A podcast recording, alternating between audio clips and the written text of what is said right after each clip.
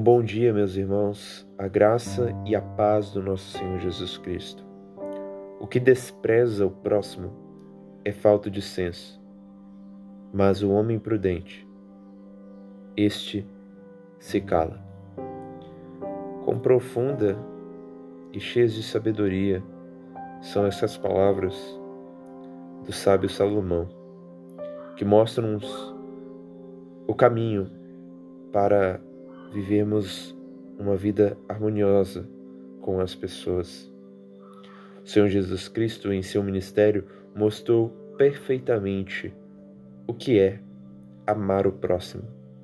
Ele aceitou aqueles que, para os próprios religiosos do seu tempo, eram pessoas indigentes, sem significado e importância. As viúvas eram desprezadas. Os publicanos também e odiados.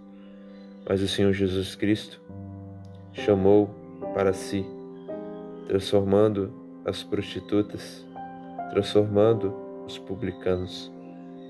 Cristo mostrou o que é amar o próximo. O contrário do amor ao próximo é o ódio é o desprezo. E essas palavras lidas declaram que quem despreza o próximo não tem bom senso, não é sábio, é tolo. No tempo que estamos vivendo, parece que está mais atenuante essa verdade.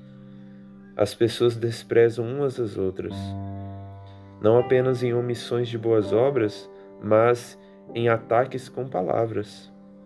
Basta você entrar na rede social e ver algum assunto como política ou religião, as pessoas degladiando umas, umas às outras, desprezando, olhando de cima para baixo, cheio de orgulho, cheio de vaidade, cheio de soberba.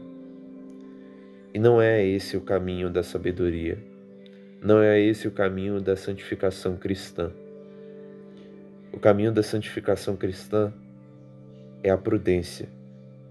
E nessas palavras, Lida ainda declara: o homem prudente, este se cala. O homem que conhece a Deus sabe o momento certo para falar ou para estar calado. Quem guarda as palavras de Cristo sabe bem guardar as próprias palavras. O sensato, os tementes a Deus, renunciam às ofensas